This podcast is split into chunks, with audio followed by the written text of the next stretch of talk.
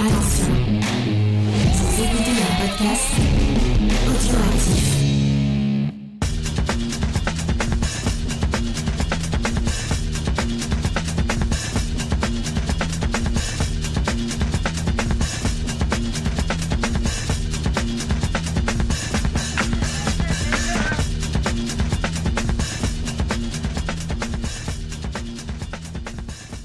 Bonjour à tous et à toutes, bienvenue pour un nouveau podcast des réfracteurs. Je suis Faye et je suis accompagnée de la magnifique Sophie. Comment vas-tu? Ben ça va, écoute. Je reviens de Martinique, euh, j'ai encore, euh, j'ai encore chaud. Ah. Ça perd sèche là-bas. Ah. Voilà, c'était cool. Ah bah j'espère que tu es en forme pour parler d'un nouveau film euh, qui promet de beaucoup de couteaux, puisque nous allons euh, parler euh, de The Town That Dreaded Sundown, en français Terreur sur la ville de euh, 1976 de Charles B. Pierce, qui est donc disponible chez Remini Éditions.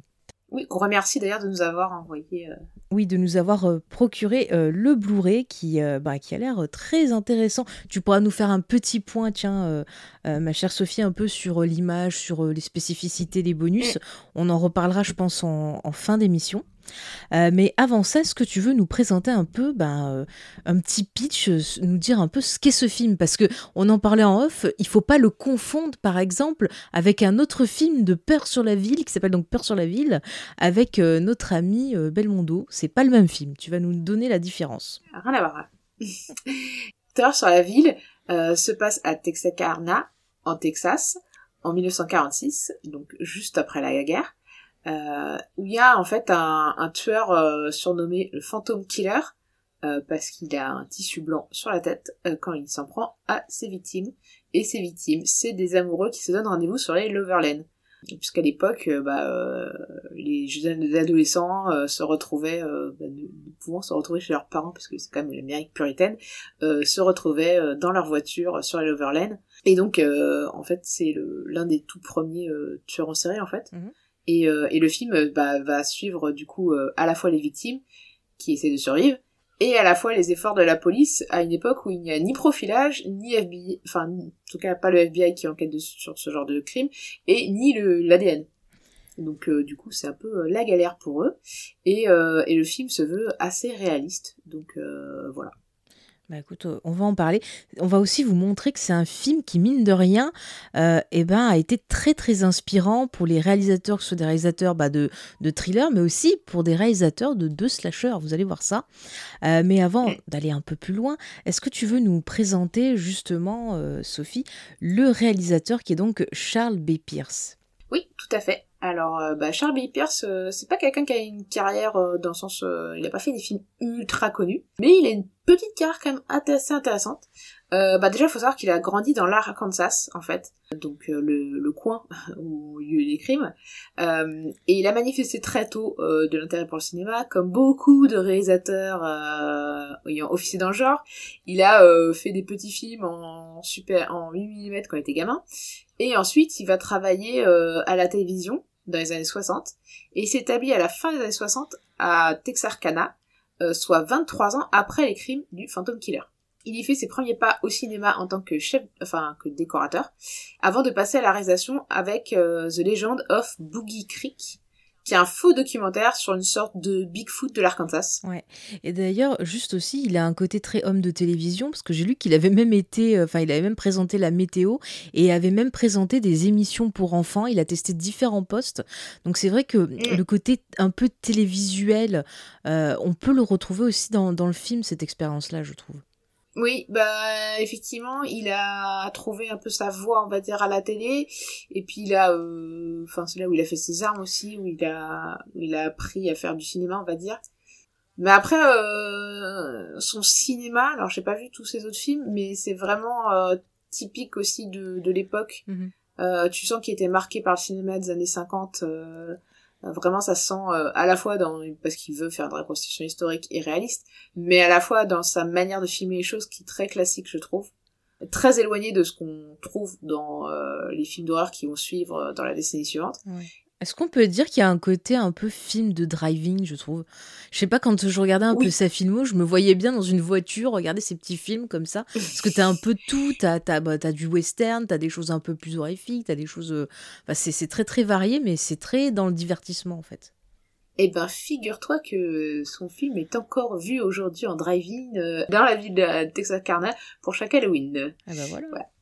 Comme d'ailleurs dans la suite. Oui, on en parlera d'ailleurs aussi euh, de cette suite. Donc voilà, donc effectivement, euh, t'as raison en parlant de western parce qu'il va faire après après euh, après une comédie euh, bootlegger, il va faire deux westerns, Winter Hawk et The Wind of Autumn, avant de réaliser euh, The Tone That Dread Sundown. Et je suis vraiment désolée pour mon accent horrible anglais, mais voilà, ça vous donc il a pas non plus avant de faire ce, ce film, il a pas une longue carrière. Euh, mais il a, euh, il a quand même euh, réussi à faire des films qui ont quand même du succès et balayer plusieurs genres différents. D'ailleurs, ça se sent puisque euh, dans Terreur sur la ville, on sent qu'il emprunte à plusieurs genres différents. Quoi. Il y a un peu de polar, il y a un peu de comédie, il y a un peu de film d'horreur. Oui, oui, il y a bah, du documentaire, enfin il y a vraiment beaucoup beaucoup de choses. hein. Et du coup, ce jeune réalisateur, qui n'a pas non plus une longue filmo, il avait besoin d'un réalisa- d'un producteur euh, qui soit assez, euh, qui a un peu de la bouteille. Et euh, bah justement, ça tombe bien parce que Samuel Z. Arkoff, donc c'est un producteur assez important pour le film de genre. Euh, il est notamment connu pour avoir produit Amityville, euh, qui du coup lui aussi est adapté de faits réels, euh, enfin s'inspire d'un livre supposé de faits réels, puisque il y a eu des contestations depuis. Euh, et puis, il a, en fait, c'est quelqu'un qui a commencé à travailler avec Roger Corman et qui produira par la suite, euh, par lui-même, euh, des films comme Blackula, I Was a Teenage Werewolf ou encore La chose à deux têtes. Et il avait une méthode, ou on va dire une formule, euh, c'est-à-dire que les thématiques devaient figurer dans un film pour qu'il soit un succès, selon lui, et qu'il avait basé euh, sur les lettres de son nom de famille. C'était donc action, il fallait que ce soit un drame passionnant et Mhm. divertissant, révolution, il fallait que des thèmes et des idées nouvelles euh, soient euh, ou controversées apparaissent, meurtre, un minimum de violence, fantaisie, des fantasmes mis en scène communs au public, et fornication, Ah bah voilà, tous les ingrédients. donc euh, qu'il y ait du sexe entre jeunes adultes. Mais c'est marrant parce que euh, pour le, le- la suite dont on parlera, c'était c'est Jason Blum qui est euh, à la production avec euh, Mm. avec euh, comment il s'appelle euh, ah, Ryan Murphy. Ryan Murphy, merci.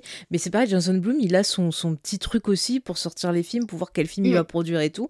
Et c'est marrant de voir que finalement ces deux films-là vont se répondre. Ouais, tout à fait. Tout à fait. Et puis bah voilà, donc euh, en fait on, on voit bien, en tout cas dans le, dans le producteur, la, la marque euh, plutôt euh, film d'horreur et qui est vachement euh, habitué aux séries B. Mhm. Même si on sent que ce film a quand même des velléités d'être plus qu'une série B, mais c'est c'est pas non plus du série A quoi. Et au niveau de la production, est-ce que tu as d'autres choses à nous raconter sur le sur le film et tout ça Après je peux vous dire que c'était tourné euh, en Arkansas, un peu à Texarkana et beaucoup en Louisiane. Ouais. Ça se reconnaît notamment dans la mousse espagnole et le bayou euh, très louisianais.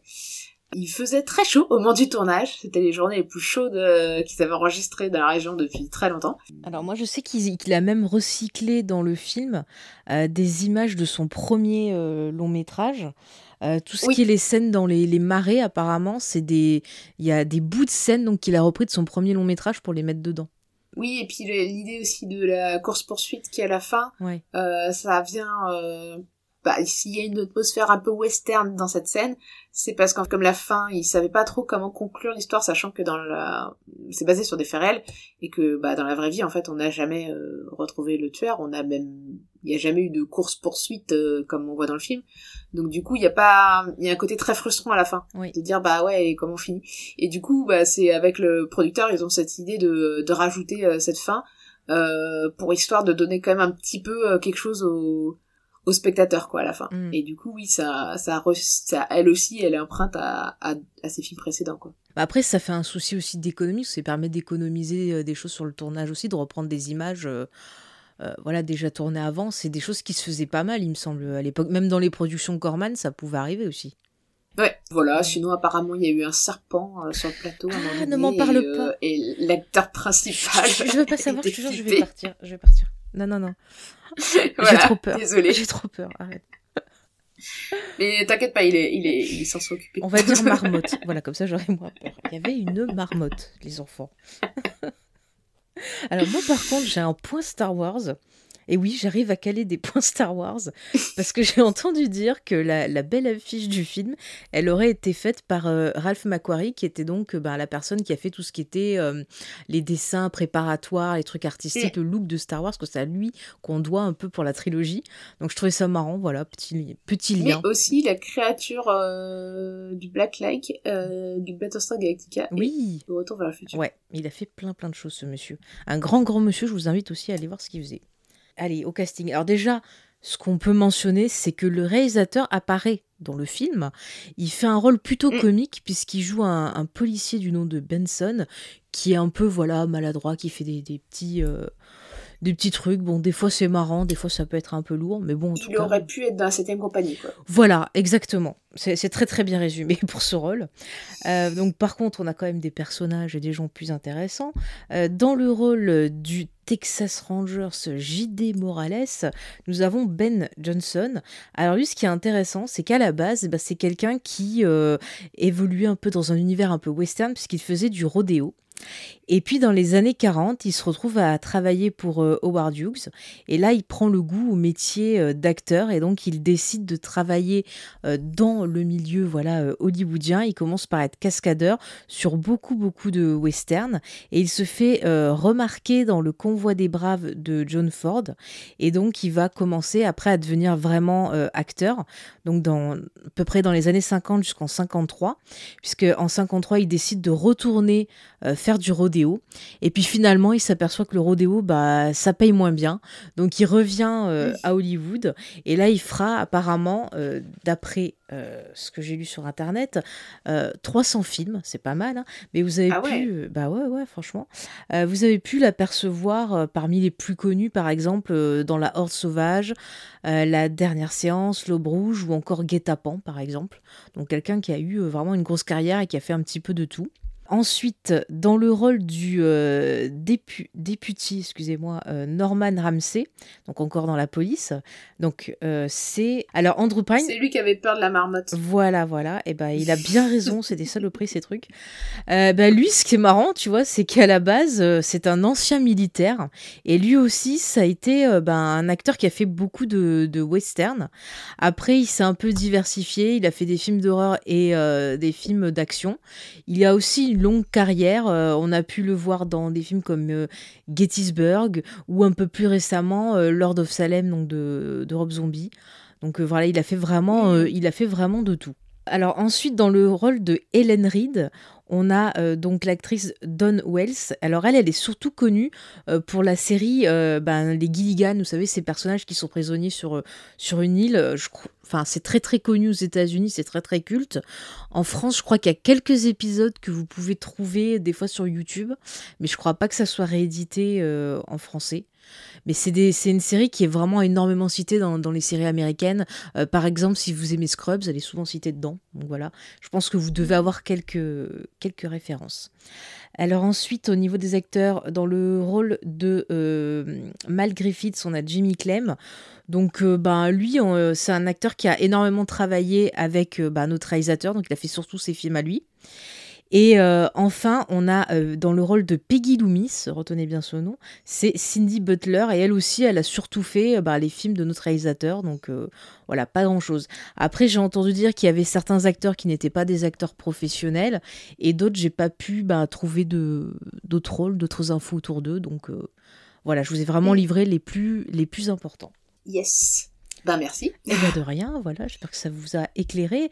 Et je te propose maintenant, ma chère Sophie, de parler un peu plus en détail ben, de, ce film. Qu'est-ce qu'on a aimé, qu'est-ce qu'on a moins aimé, qu'est-ce qu'on en pense? On va se lancer dans l'analyse. Et euh, ben, en premier, on peut peut-être revenir justement sur ben, l'aspect du film. Comme tu le disais, il se, il se veut réaliste. Mais euh, ben, comment fait-il ça en fait? Donc je te laisse nous expliquer tout ça. Tout à fait. Bah alors euh, tu sens, euh, enfin moi en tout cas j'ai vraiment senti un, côté sincère dans le film euh, d'apprendre que le réalisateur venait, avait grandi dans le bled, enfin dans le coin et avait même vécu après dans, dans la ville en fait.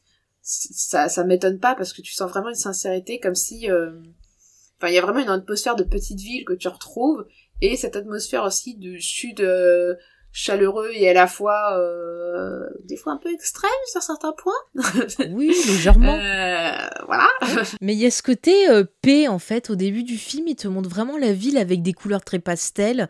T'as l'impression que c'est vraiment un endroit calme, un endroit où tout le monde se sent bien, où les gens, voilà, parlent avec les autres, se méfient pas. Il y a vraiment un Mm. côté, ouais, très très familial dans cette ville.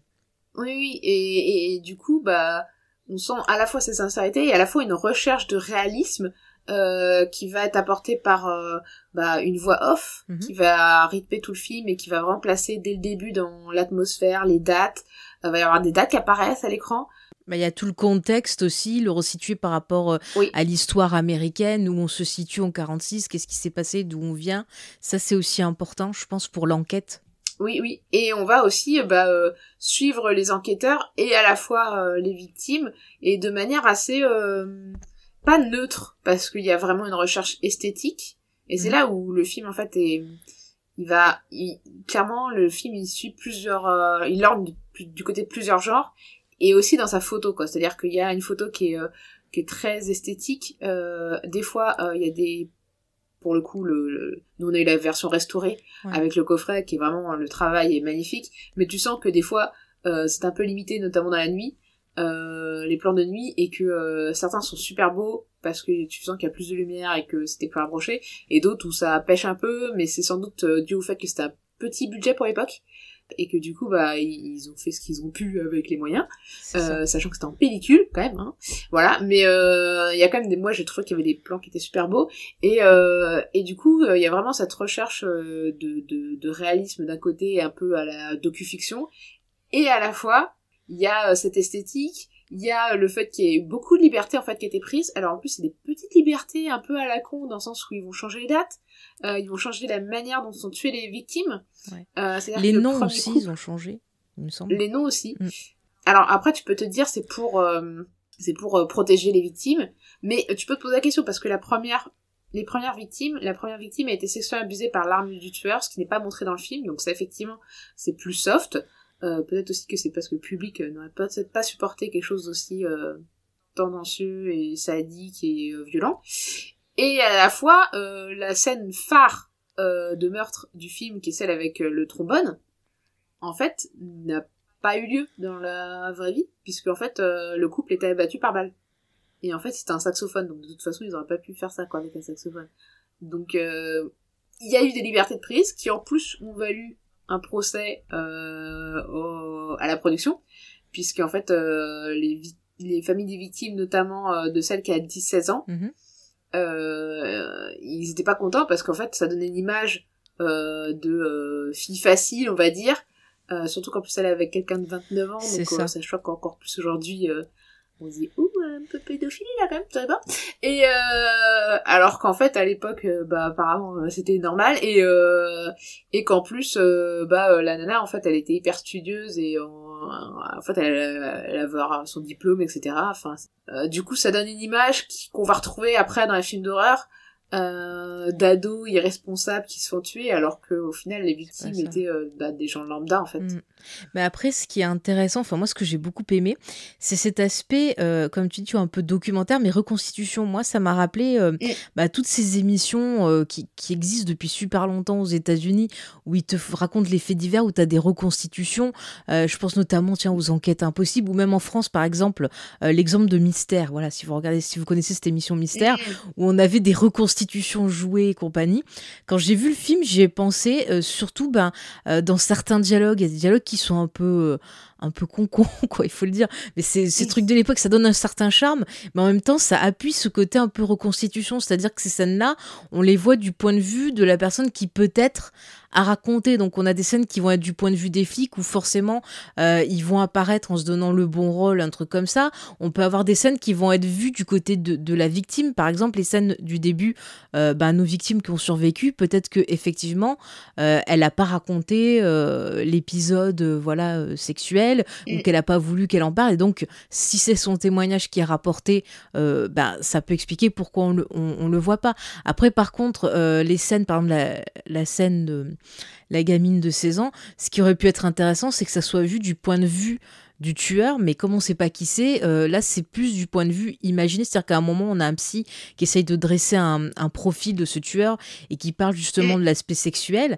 et donc au final on peut se dire que ces scènes-là euh, de, de meurtre euh, peuvent être quelque part une interprétation du point de vue du tueur, et qu'effectivement bah, lui il voit ces femmes comme quelque chose de dépravé, comme quelque chose de pas bien qu'il faut punir, et donc ça permet de comprendre peut-être un peu les raisons de son geste. Enfin moi je l'ai, tu vois, je l'ai un peu compris comme ça. C'est que vraiment le film, il essayait de d'apporter les points de vue des, des différents euh, euh, acteurs de ce drame en fait. Et je trouvais ça intéressant. T'as t'as un certain charme et en même temps.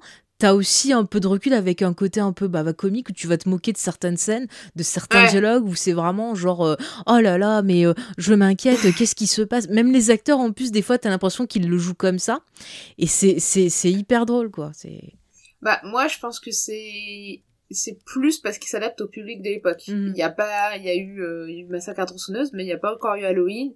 Il n'y a pas eu tous les Freddy, les Vendredi 13, etc.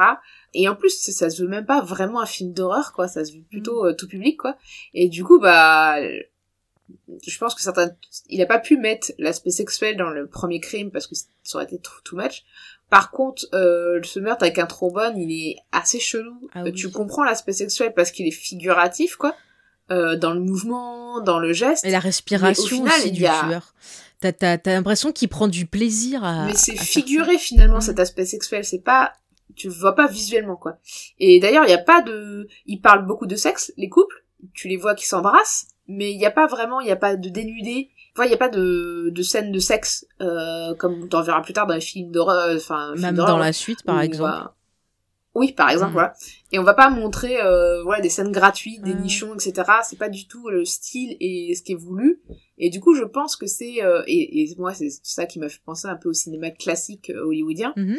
Euh, c'est qu'en fait, il y a, il y a vraiment une, une recherche de, de coller à une mentalité de cette époque et qui va jusque dans la manière de montrer les meurtres. Et, euh, et je pense que du coup, c'était plus un souci vis-à-vis du public que vis-à-vis de protéger les victimes. Alors peut-être en changeant les noms, mais euh, Après, si tu vas dans la démarche de vouloir être euh, réaliste, t'es obligé de dire on a changé le nom des victimes, euh, tu vois, pour, euh, mm, pour que ça fasse vraiment, Ça- ça. appuie le propos. Après, bon, voilà. Mais ce qui est intéressant, par exemple, dans la première scène de d'attaque, moi, ce que j'ai aimé, c'est que j'ai trouvé qu'il y avait quelque chose de très cut. C'est-à-dire la- l'apparition du gars, il apparaît pouf tout d'un coup. Euh, Il y a ce côté vraiment, j'attaque comme si j'étais euh, une bête sauvage. Tu vois, j'ai pensé à une espèce d'attaque d'ours, par exemple. ouais. Euh, c'est vraiment et quand il se jette sur la fille, tu vois pas, mais moi j'ai pensé, aïe, la pauvre, voilà, elle va sûrement se faire attaquer sexuellement aussi. Et puis il y a en même temps aussi un jeu. Alors je sais pas si tu connais toutes ces histoires de légendes urbaines qui circulent aux États-Unis, où souvent c'est euh, un couple qui est en voiture, euh, comme ça, au bord d'une route, au bord d'une forêt, et tout d'un coup la fille entend quelque chose. Elle dit ah, j'entends un bruit et tout. Son gars commence à dire oh mais non il y a rien, il y a rien. Et puis en général, le gars sort de la voiture et puis il revient pas et la fille balise.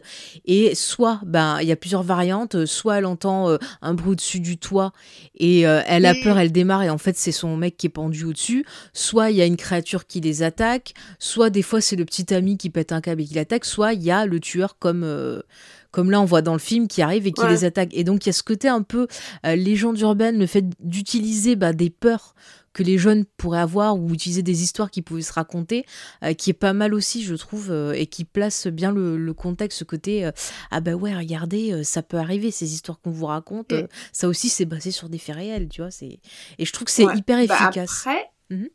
euh, pour le coup, je connais, oui, c'est les légendes urbaines parce que bah, j'ai vu les films Légendes urbaines. Et puis, Oui, il y a eu Supernatural. Urban Legend avec Jared Leto en Mais journaliste. en fait, ces, euh, ces légendes urbaines sont basées sur euh, les, ces meurtres et d'autres meurtres qui ont eu lieu dans les Loverland, en fait. Ouais, ouais. Euh, l'homme au crochet, la légende de l'homme au crochet, ça vient de ces, ces de ces- parce qu'en fait, il faut savoir que les années 50, euh, il y a eu plusieurs meurtres comme ça dans différents endroits des États-Unis, euh, où en fait c'est vraiment la naissance du tueur en série tel qu'on le connaît aujourd'hui, quoi. Mhm.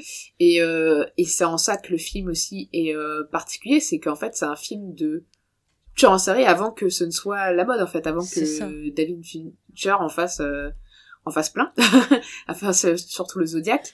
Euh, et d'ailleurs on peut voir une petite corrélation avec le Zodiac puisque Ah oui. c'est aussi un tueur qui euh, qui va tuer euh, plein de, de couples sur des Loverland, particulièrement avec bon là on voit qu'une fois avec l'arme à feu, mais en fait euh, dans les faits il a vraiment utilisé souvent l'arme à feu. Euh, et en plus, il a disparu après vers la Californie. Après, enfin, il a potentiellement peut-être disparu après vers la Californie parce qu'en fait, on, dans le film, c'est ce qu'on montre. Mhm. Et c'est une des théories euh, qu'il y avait, c'était qu'il y avait peut-être un des suspects. Donc, soit pourquoi le tueur a arrêté d'agir, soit le mec s'est arrêté, Soit il était ça, en prison, qu'il disait il a été- soit il est mort. soit il était en prison. Parce qu'effectivement, il y a eu des, un des suspects qui a été mis en prison et qui s'est s'est suicidé en plus en prison, il me semble. Mhm. Qui est mort juste après. Donc du coup, euh, bah, ils se sont dit bah, peut-être que c'était pour ça que les crimes se sont arrêtés parce que le mec euh, s'est suicidé. Soit il s'est barré euh, parce qu'en fait il y avait une ligne de train qui partait vers la Californie juste à côté. Donc en fait il aurait pu euh, sentir que ça, ça commençait à sentir le roussi parce qu'il y avait vraiment euh, tout le monde s'était armé dans la ville et ça, ça le film le montre. Ouais. Euh, et que du coup les gens étaient prêts à faire justice eux-mêmes, c'est quand même le Texas, euh, et que du coup bah, le tueur se serait euh, barré.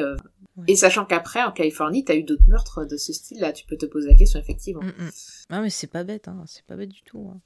Et, et c'est vraiment une époque où va naître euh, bah, ces tueurs en série. Et du coup, est-ce que selon toi c'est un bon film de tueur en série?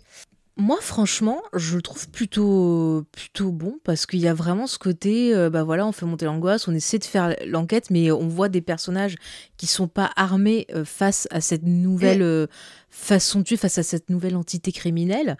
Et c'est intéressant et c'est pour ça aussi que le contexte est hyper important pour le film parce qu'on te présente ça, c'est-à-dire on est après la Seconde Guerre mondiale, on est au début de la guerre froide et donc euh, il y a des gens voilà qui sont à la guerre, on a vécu des choses très très violentes et euh, avant ça, bah, les États-Unis, c'était quelque chose souvent, c'est des choses qui reviennent dans les vieux films où on te dit ah mais avant on pouvait laisser la porte ouverte, on risquait rien. C'est dit d'ailleurs dans le film.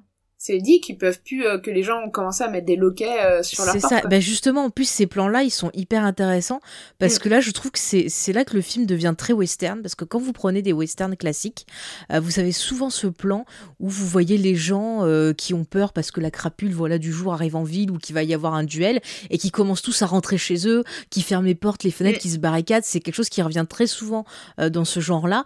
Et là, on retrouve ça dans le film et ça m'a fait énormément penser à ça. Même l'ambiance, euh, le, le, le flic qui vient pour arrêter, c'est un Texas Ranger, donc il a le, le chapeau Oui. de cow-boy et tout. Il a une réputation de ouf le mec. Et en plus c'était le cas dans la vraie vie. voilà. Puis j'adore, on nous mais oui, c'est le super Texas Ranger. Genre on l'appelait le lone wolf, Ouais. le loup solitaire. C'est un peu l'ancêtre de Chuck Norris, voilà, si vous voulez un peu une comparaison. Mais c'est, c'est, c'est- je trouve ça chouette parce que même la façon dont il le filme et tout, et encore une fois, on a ce, ce mélange de genres, et ça, c'est, c'est pas anodin parce qu'on a quelque part euh, une ancienne figure de, de, de l'histoire des États-Unis que sont ces, ces héros, ces shérifs, ces, euh, ces, ces, voilà, ces cow-boys qui s'opposent et ben, à la nouvelle crapule qui est quelque part euh, bah, le symptôme des peurs de cette époque-là euh, et le symptôme peut-être de la guerre. Peut-être que la personne qui tue, ça peut être un ancien euh, combattant qui aurait été choqué parce qu'il a, parce qu'il a vécu pendant la guerre et qui voilà aurait ce besoin de violence. Un peu comme par exemple le personnage de Rambo quand il revient de la guerre qui est totalement déphasé. Peut-être ça peut être ça aussi. C'est intéressant que le réalisateur finalement euh, bah, utilise différents euh, genres, différentes esthétiques pour raconter, je trouve, un sujet qui est hyper intéressant, qui est ces États-Unis au final, qui est en, en pleine mutation en fait cette société américaine. Ah mais tout à fait. euh.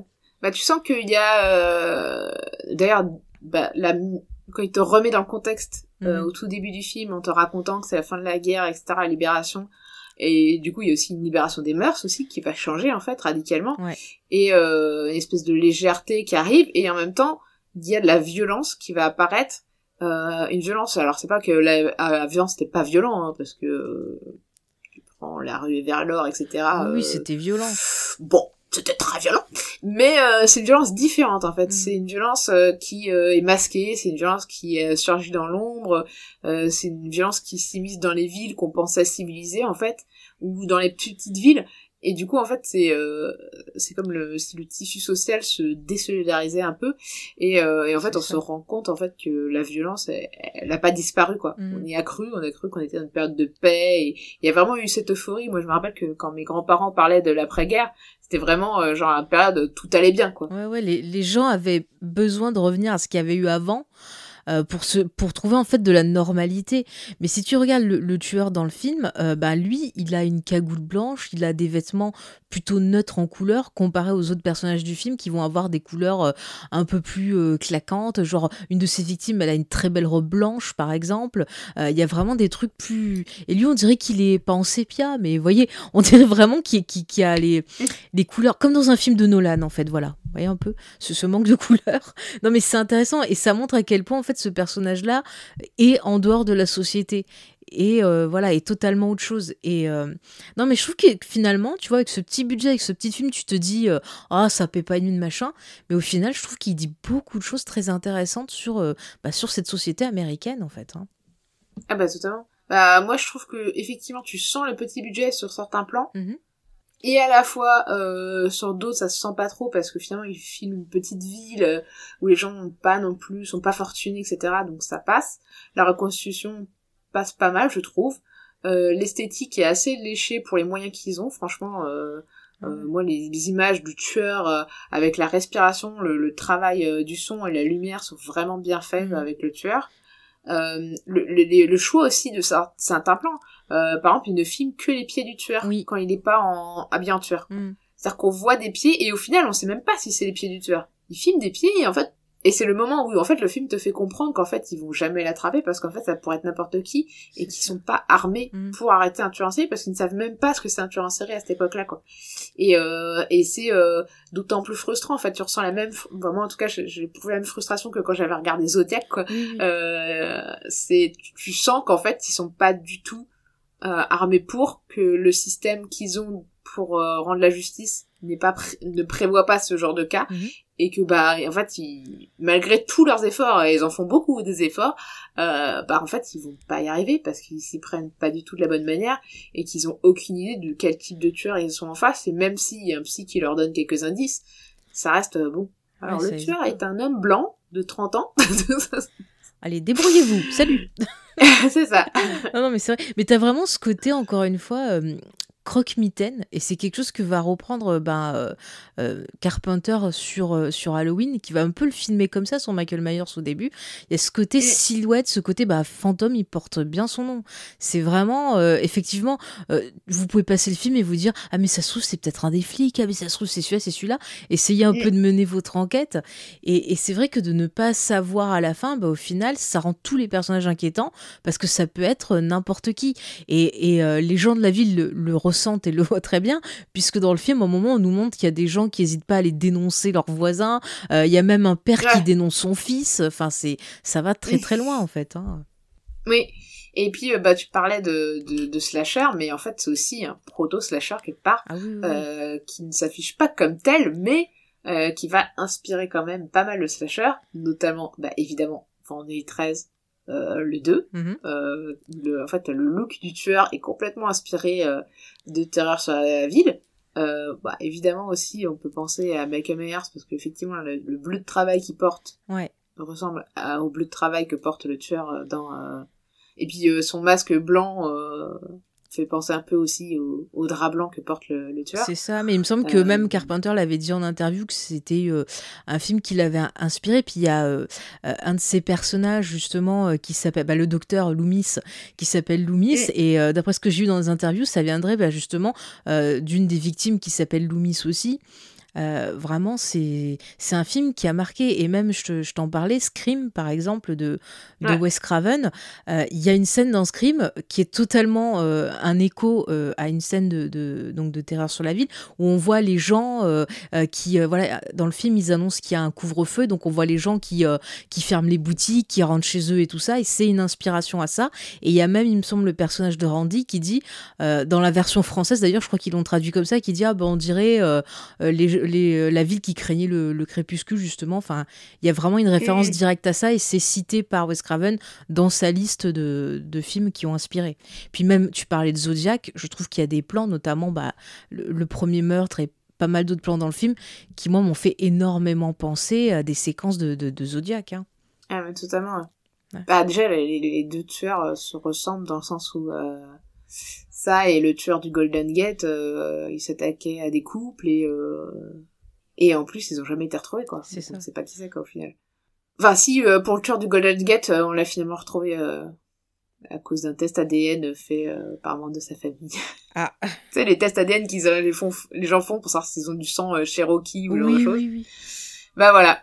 Sachez que grâce à ça, vous pouvez peut-être euh, trouver un tueur en série dans votre famille. Peut-être que papy, en fait, Bah, justement, tu vois, j'allais faire un rapport avec, euh, tu sais, l'histoire du Dahlia Noir, où c'était donc une jeune femme qui avait été donc euh, retrouvée assassinée euh, d'une horrible façon, et on n'a pas trouvé qui a fait le coup. Et il me semble qu'il y avait un, un type aux États-Unis qui a écrit un bouquin parce qu'il pensait que c'était son père. Euh, qui euh, en fait euh, avait tué cette jeune femme euh, parce qu'il avait entendu, so- disons son père dire des choses, enfin il a trouvé faisant des preuves et donc il avait fait tout un bouquin et euh, lui, il en était persuadé, et il y a des gens qui continuent à enquêter sur l'enfer, sur l'affaire, qui euh, justement ont prouvé que le gars se trompait. Mais c'est fou de voir bah, une personne qui a à ce point-là envie que son père soit un tueur. C'est quand même, euh, c'est quand même un peu fou. Son père devait être un peu bizarre, je pense. Je pense aussi. un tueur Je pense aussi. Mais ouais, et bah d'ailleurs, le tueur du Dahlia Noir, il y a aussi des théories comme quoi euh, ça aurait été quelqu'un qui est un, un tueur en série qui officiait euh, via la voie de chemin de fer, en fait, qui, qui traçait au, Ah oui, c'est vrai, il y en avait un comme ça. Mm. Mais t'avais même genre bah, James Elroy qui a écrit un bouquin dessus, euh, qui se projetait dans cette histoire-là parce que euh, la mort de cette jeune actrice faisait écho au décès de sa propre mère et quelque part il a un peu fusionné ces deux victimes entre elles et il avait pris vraiment très à cœur euh, d'essayer de, de- de mener l'enquête. Bon bah il n'a pas forcément trouvé, mais le livre est très intéressant. Il y a eu une adaptation aussi en film, mais ça c'est autre pas terrible. chose. Voilà, c'est pour ça que je dis c'est autre chose. je vous conseillerais. Mais euh, c'est vrai qu'on peut faire effectivement un point avec euh, relié avec euh, Elroy parce que je Mm. pense que le réalisateur a forcément euh, de Terreur sur la ville, il a forcément baigné quand il était gamin dans cette atmosphère euh, puisqu'il était dans le coin Mm. euh, et du coup forcément ça, ça devait hanter les lieux, je pense. Bah la preuve, son film est encore diffusé encore aujourd'hui à chaque Halloween quoi. C'est ça, euh, c'est ça. Non, mais c'est sûr, il y a, y a vraiment ce mode-là aux États-Unis. Tu as des magazines. Je dis, depuis le western, tu avais déjà des magazines qui te racontaient euh, sous le, l'égide d'une pseudo-fiction, voire pseudo-machin, euh, les histoires de ces criminels. Et il y avait euh, déjà à son époque-là aussi, pareil, ça continuait. Hein, euh. Tu sais, ça me fait penser dans les, euh, la famille Adams 2 où ils te font les, les, les cartes de, de à collectionner, tu sais, des tueurs en série. Je suis sûre que ça existe. Je sais pas pourquoi, mais je suis sûre que c'est pas une connerie que ça existe. Il y a moyen, il y a moyen. Et euh, par contre, on peut dire que le film a aussi euh, une certaine longueur, longueur. Euh, le rythme est posé, le rythme est lent. Alors c'est aussi peut-être de l'époque. Hein, quand moi je parle de cinéma classique hollywoodien, c'est aussi la question du rythme. Et à la fois, moi je trouve que ça apporte une certaine atmosphère, quoi. Ouais. Parce qu'on va s'attarder sur, voilà, il y a des plans sur euh, comment réagissent la, la ville en fait à ces meurtres. Euh, on les voit euh, s'enfermer chez eux, euh, mettre des planches sur les fenêtres. Euh, on voit les policiers qui, qui patrouillent. Euh, on voit même un long plan et qui est vraiment une séquence, euh, moi je trouve incroyable, euh, même peut-être plus que le meurtre avec le trombone, euh, où tu, en fait, t'as le flic qui arrive, qui entend les coups de feu Oui. euh, d'un des meurtres Mhm. et qui, à cause de la boue et du temps, etc., n'arrive pas à temps pour sauver les victimes. Pire que ça, n'arrivera pas à arrêter le tueur qui, lui, va lui tourner autour euh, en mode euh. Et euh, comme on sait que les tueurs en plus, ont tendance à faire ça un peu à, à moquer la police et à jouer avec. Mhm. Et, et vraiment, cette scène est terrible, quoi, parce que tu vois le pauvre homme qui essaye vraiment de de faire tout ce qu'il peut, mais qui n'a ni les moyens, ni, euh, ni en plus même pas le, le temps, tout se concorde contre lui, quoi. Et, euh, Ouais. Et cette scène dure vraiment longtemps, Ah mais elle, vraiment est, très elle est longtemps. excellente parce qu'il y a un travail sur le son, c'est-à-dire qu'il est vraiment cerné euh, et par le bruit voilà de- des balles et puis on a l'impression qu'il est qu'il qu'il entend la respiration de ce de, de- de tueur, donc on le sent vachement oppressé. Et puis il y a ce côté un peu comme si le tueur avait quelque chose de, de diabolique, comme si Satan le faisait voler euh, pour qu'il aille plus vite que lui, alors qu'on a le flic, on a l'impression que limite il est retenu euh, quand il marche dans les marais, on a l'impression que la nature le retient euh, pour pas qu'il qu'il arrive à attraper ce tueur. Et quand, la séquence se finit, qui veut lui tirer dessus, puis il se rend compte que bah, ça sert à rien parce qu'il est déjà hors de portée de son arme. On voit la frustration du mec parce qu'il se dit bah non seulement je vais pas sauver ces gens-là, mais peut-être potentiellement à cause de moi, il y aura d'autres victimes et on va le sentir après dans son jeu parce qu'on sent qu'il est quand même. Euh, et c'est ça qui est bien aussi dans ces scènes euh, un peu entre les meurtres, euh, voilà, qui apporte pour certains peut-être la longueur, mais moi je l'ai trouvé intéressant au niveau de la psychologie des personnages parce que je trouve qu'on sent ce, ce, ce, flic qui a un poids qui vraiment voilà calcule à fond les jours pour, pour être sûr de pas le louper, qui se donne pour mission d'essayer de l'empêcher de tuer à nouveau et qui se sent coupable quoi. C'est ça se voit sur son visage. Ouais, et puis cette scène terrible où il demande euh, au Lone, euh, Lone Wolf euh, s'ils vont l'attraper mhm. et qui conclut les deux qu'en fait il y a peu de chances que ça arrive quoi. Donc c'est ouais c'est vraiment terrible. Par contre, je sais pas toi mais moi j'ai eu plus de mal avec toutes les séquences humoristiques. Eh ben écoute, j'allais te dire la même chose. ça justement ça enlève un peu de cette pression que et cette tristesse que tu ressens en suivant les flics et les victimes en, en parallèle. Et alors ce flic gaffeur particulièrement la scène de quand il oublie les clés. Moi, c'est ça la pire. Ah, ouais, la scène de clés et puis la, la, la enfin la course poursuite là ah où en fait c'est même pas une course poursuite où ça finit en mode euh, pas vidéo gag mais euh, taxi quoi. les voitures de flics dans le lac etc. J'ai pensé aux Blues Brothers. Ouais, voilà et euh, moi je, moi ça m'a ça me sortait un peu du film quoi ah mais pareil pareil. Vraiment on a cette ambiance qui est assez tendue. Euh, on se dit ah mais quand même voilà on est à fond dans l'enquête. Et puis on a ces petites euh, touches de scène avec ce personnage là qui est vraiment je trouve un peu lourd. C'est vraiment une la mauvaise idée du réalisateur. Il aurait pas dû se mettre en scène lui-même. Au début encore ça passe parce que bon voilà il y a un petit truc au téléphone que c'est pas qu'il est mauvais dans l'humour, hein. Euh, je pense qu'il ferait un très bon humoriste. Hein, oh non, euh, c'est que ça marche pas. Ça, ça dénote vraiment avec le reste, et en plus... Euh, mais quand il est habillé en fille... pourquoi il l'a mis. Ouais, apparemment, ça c'est un truc qu'ils ont vraiment fait, euh, d'essayer d'habiller des flics, et forcément ça fait grotesque, parce que euh, plus les hommes de l'époque avec la moustache. Voilà, et puis c'est ridicule, et puis genre, euh, j'ai pas compris le délire avec son collègue en voiture qui arrête pas de le, bah, de le toucher, de le draguer. Je me suis dit, ok, le gars il veut pas affirmer qu'en fait il aime son collègue ou quoi. Enfin, c'est, c'était un peu long et lourd, alors que nous on voulait voir le tueur, on voulait voir s'il allait se passer quelque chose. Non, c'est clair que c'était pas, moi je trouve que c'était pas forcément une bonne idée, peu importe qu'il aurait joué, ça aurait été pas très pas très bien quoi. Il aurait mieux valu rester concentré sur euh, sur l'atmosphère euh, on va dire plus sérieuse de l'enquête et euh, mm. et le côté frustrant de celle-ci quoi. Ouais, j'ai eu un peu du, du mal à comprendre ce qu'il voulait faire. Alors est-ce que pour toi, ça serait quelque chose lié peut-être à, à l'époque que tu es un peu classique encore de, du film Ou est-ce que c'était... Moi, je pense que c'était pour alléger, en fait. Mm. Moi, je pense que c'est vraiment ce, cette inquiétude que tu sens, euh, pourquoi ils montent pas de scène de unité, etc., c'est vraiment pour euh, voir toucher un public plus large et rendre plus supportable euh, l'insupportable chance. C'est vraiment pour ça qu'il a mis ces scènes. Est-ce que tu penses que ça pourrait lier par exemple à la fameuse censure hollywoodienne qui était assez compliquée, peut-être encore à cette époque-là aussi, et un moyen justement voilà de, Après c'est c'est quand même après il y a Massacre à qui est passé avant quoi. Donc, si Massacre attention s'est passé. Oui, bon. Euh, même Psychose, tu vois, même Psychose, euh, il montre pas tout et il te fait quand même ressentir le truc et il, sent pas obligé de mettre de l'humour, quoi. Mm.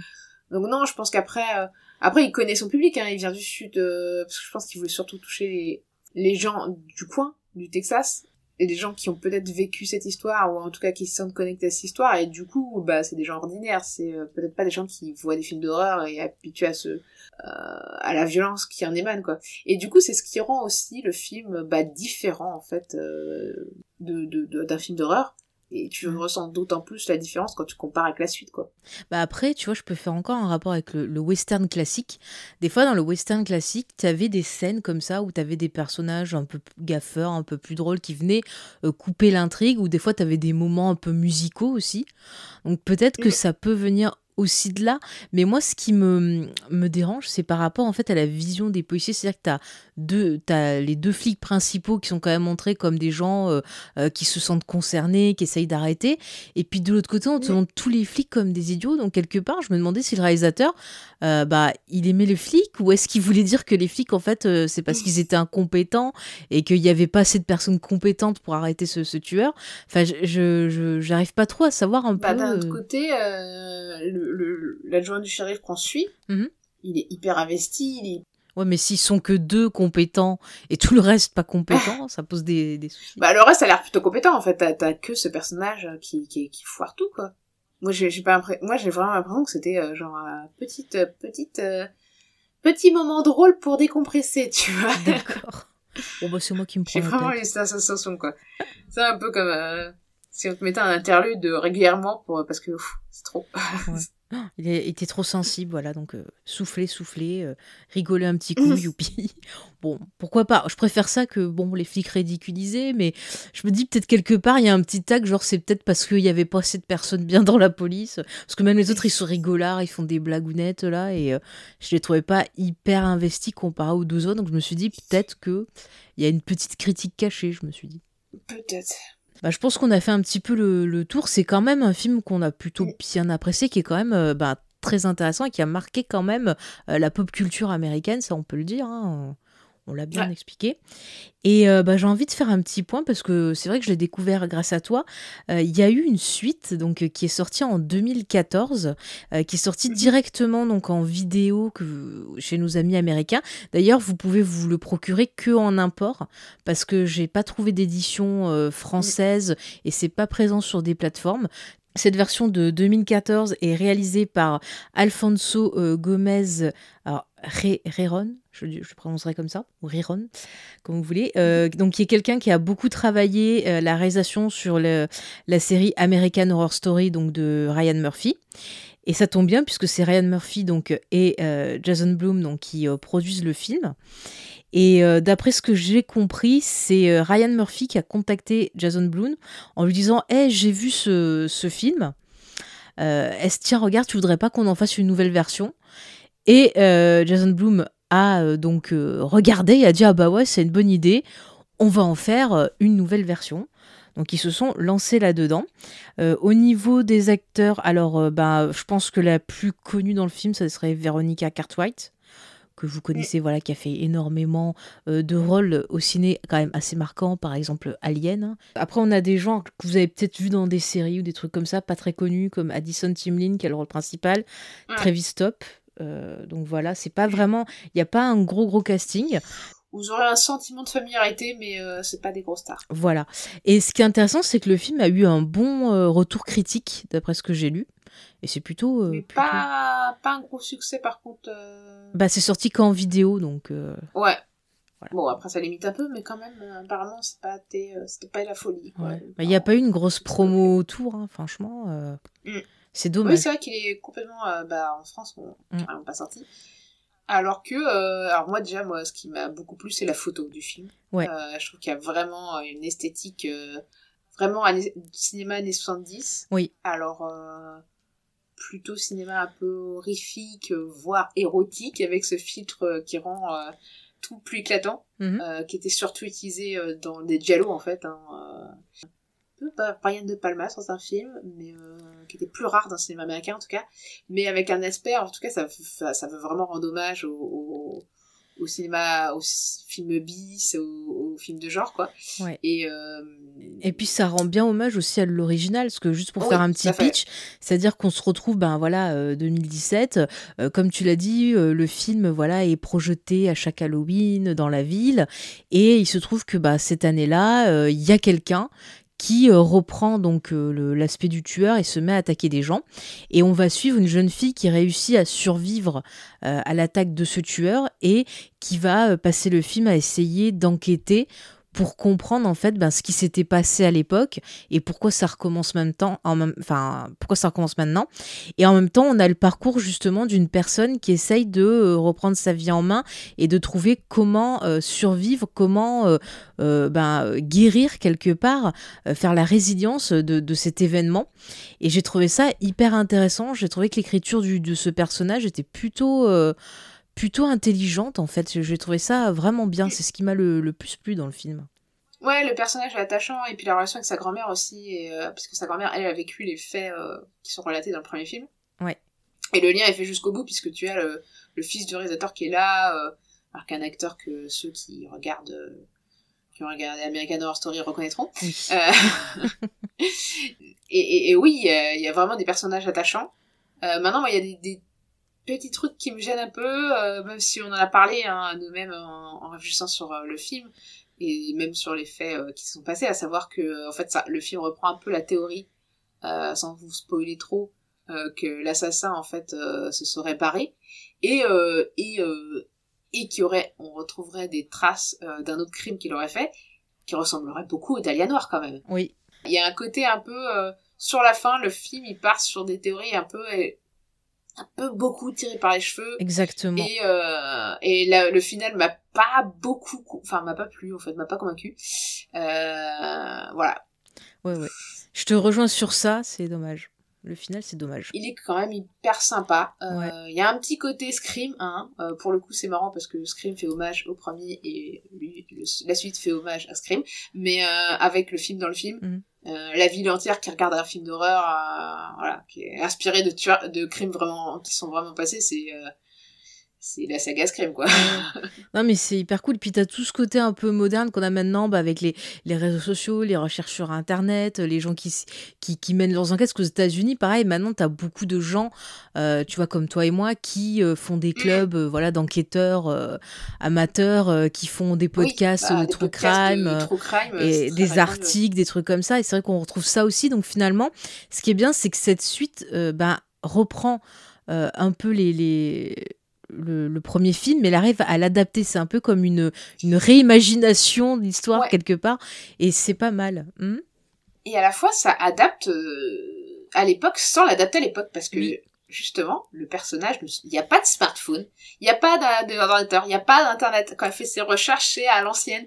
Et il y a vraiment une atmosphère où tu as l'impression que c'est limite les années 70 au moment où le film est le premier film est réalisé, quoi et même les coupes de cheveux, euh, les tenues. Euh, vraiment, il y a, un, il y a une l'image euh, quand je parlais de, de, de ce filtre spécial c'était quelque chose qui était 70 donc il y a vraiment un aspect global du film qui est très rétro années 70 au moment le film, euh, le premier film était réalisé. Mm. Donc euh, moi je pense que c'est pas innocent et, euh, et du coup c'est un... Ah, je trouve c'est un joli hommage. C'est ça, c'est tu, tu sens une lettre d'amour au truc, c'est et puis ça change un peu des autres films de l'époque quand tu vois bah, les les, les nouvelles versions de, de, de, Massacre à la tronçonneuse ou même les autres productions Jason Blum, t'as souvent des couleurs assez grises, assez mm. un aspect souvent assez dégueu et là c'est vrai que ce côté pas toujours, mais, pas toujours, mais je veux dire c'est c'est poisseux souvent, enfin je trouve je sais pas, c'est comme ça que je le ressens. Bah, et là, ce film-là. À la fois, celui-là, moi, je trouve un peu poisseux aussi. Enfin, poisseux. Ouais, non, euh, mais. Euh, enfin. Dans le sens. Euh, non, mais je m'exprime mal. En fait, ce que je veux dire, c'est que les. T'as as certains films, tu vois, maintenant, sont très très sombre, très euh, comme si tu rentrais dans une maison qui avait pas été nettoyée depuis super longtemps, tu vois, le truc bien mm. dégueu. Alors que le, la vibes années 70, oui, t'as le sang, ça gicle, c'est, c'est, voilà. Mais t'as tout ce travail sur les couleurs qui apporte quelque chose, sur la photo, sur les ombres. Euh, il y a beaucoup ça qui est employé, euh, qui est employé dans le film. T'as même des scènes qui sont vachement théâtrales. Je pense à un moment, ils font une espèce de de, de réunion là pour rendre hommage aux personnes mortes. Et t'as un truc qui se passe qui est très très théâtral qui me rappelle aussi également ce que faisait Wes Craven dans, dans Scream. Par exemple tiens l'intro de Scream. Euh, là c'est très théâtral mm. aussi. Euh, donc il y a ce côté là qui est vachement cool et qu'on n'a pas forcément dans les autres œuvres de, de Jason Blum qui vont être plus euh, beaucoup du jump scare des trucs très voilà très sombres des trucs un peu dégueulasses comme s'il y avait des insectes dégueux qui sortent de partout. Enfin voilà. Et là on a vraiment quelque chose de plus ouais de plus fort et qui se concentre aussi sur ben, les personnages, sur la psychologie. Et ça, c'est un truc qui est hyper important pour moi. Et j'étais bien contente. Voilà. Et en même temps, ça rend hommage au premier film qui avait aussi ce côté-là un peu euh, euh, psychologique sur nos petits flics là qu'on voyait tout tourmentés euh, par cette affaire. Donc c'est très bien. Oui, bah oui, bah du coup, c'est pour ça qu'on s'est dit que ça, ça avait du sens d'en en parler parce que ça rend vraiment mm. bien hommage au premier. Mm, et mm. que euh, bah, ça fait un peu la boucle est bouclée. Quoi, c'est ça. bah, Rémini, la prochaine fois, si vous voulez sortir un coffret intégral euh, Terreur sur la ville avec les deux films, euh, nous on achète de suite, il hein, n'y a pas de problème. Euh, bah d'ailleurs, est-ce que tu veux nous parler un peu de, de, ce coffret DVD, euh, DVD euh, Blu-ray, pardon, qui est sorti donc sur cette nouvelle version donc de Terreur sur la ville? J'essaie d'éviter le titre anglais parce que c'est trop dur à prononcer. Oui, alors la restauration, on en a déjà un peu parlé des couleurs, du son. la restauration est vraiment très cool. franchement t'as vraiment l'impression de voir le film dans sa qualité d'origine, on va dire, quand les, Mhm. Les toutes premières copies sont sorties en salle. donc vraiment, ça c'est cool. Euh, le, travail de restauration est bien fait. Euh, petit bémol, moi personnellement, euh, j'ai trouvé que les bonus étaient sympas, mais un peu un peu courts. Voilà. Euh, ces interviews des membres de l'équipe, c'est sympa de les voir reparler du, du, du film et du tournage, mais euh, mais ça dure pas, enfin c'est pas très long, et du coup j'étais un peu frustrée sur les bonus quoi. J'en aurais voulu plus. Ouais, voilà, nous on est toutes les deux des grandes fans de bonus, alors c'est vrai que quand il y en a plein, on est contente. Bah, faites un autre coffret avec plus de bonus encore, voilà. On vous envoie des petits, euh, des, des petits conseils. Non, mais sinon c'est toujours sympa d'avoir des petites interviews, des petits trucs en plus quand même, surtout quand, quand c'est un film comme ça. Franchement, ça fait plaisir, parce que c'est un film qui mériterait d'être plus connu. euh, tant il a apporté Mm. comme ça à tous ces, ces grands succès de la pop culture. Connu en France, ouais, Mm, mm. parce que je pense qu'il est assez connu. Oui, aux États-Unis, ouais. euh, C'est vrai qu'on est. Enfin, il a même pas, il a même pas sa page Wikipédia, quoi. En tout cas, c'est pour vous dire, quoi. Alors, si j'ai trouvé, il faut taper Terreur sur la ville, je crois, pour trouver la page Ah, Wikipédia, mais il y a très peu d'informations. C'est Ouais, vraiment limite juste le titre, qui c'est qu'il y a dedans, et puis après, débrouillez-vous. Voilà, donc bon, c'est dommage, c'est dommage. Euh, Est-ce qu'on donnerait pas une petite note euh, à ce, ce superbe film? Je te laisse Oui, commencer. alors attends, je voulais dire encore un Ah, truc sur le coffret. Euh, Vas-y, vas-y. Ça vaut le coup d'investir dans cet objet, ne serait-ce que pour avoir cette sublime affiche. Euh, voilà, chez soi. Le coffret euh, met en avant l'affiche euh, dans Ah. ces belles couleurs et elle est magnifique. Voilà, c'est Ah une oui. œuvre d'art. Oui, oui, oui, je suis totalement d'accord. Alors, est-ce que tu veux me donner la note que tu as choisie pour ce film? Et ben, je pense que je vais lui donner un 7. Euh, il a perdu un point à cause de son humour euh, qui va pas, va faire un peu ressortir du film. Voilà. Ok. Bah moi je vais être un peu plus généreux, je vais mettre un 8. J'enlève également deux points pour l'humour. Mais euh, vraiment tout ce côté... euh, Franchement je m'y attendais pas, mais tout ce côté un peu docu-fiction, machin, tout ça me plaît bien. Et euh, rien que pour l'impact que ce film a eu, voilà, ça mérite un 8 pour moi. Allez, bah écoute, euh, on arrive à la fin de cette émission. C'était très sympa de parler de, ce film avec toi. J'espère qu'on aura donné envie aux auditeurs et aux auditrices bah, de se le procurer dans cette très belle édition euh, restaurée de Rémini. Et encore une fois, on les remercie ben, pour nous avoir euh, permis de revoir et de redécouvrir ce film.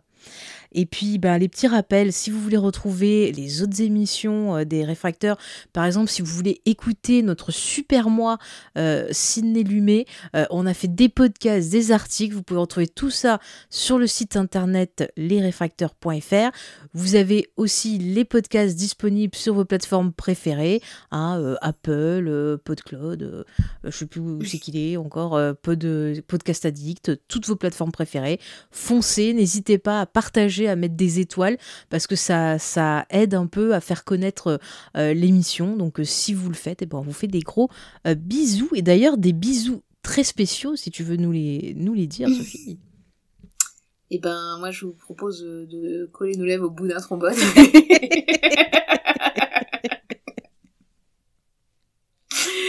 Euh, pour comprendre notre blague, faut regarder le film. Voilà. Donc des bisous trombone. Eh bien, je vous remercie de nous avoir écoutés et puis je vous donne rendez-vous à très très bientôt pour un nouvel épisode du podcast des réfracteurs. Allez, salut bisous, bisous.